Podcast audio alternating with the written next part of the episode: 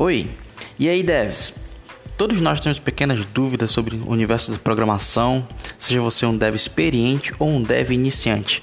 É por isso que estou aqui toda semana com novas dicas de programação para você resolver aquele bug ou se tornar um dev mais experiente.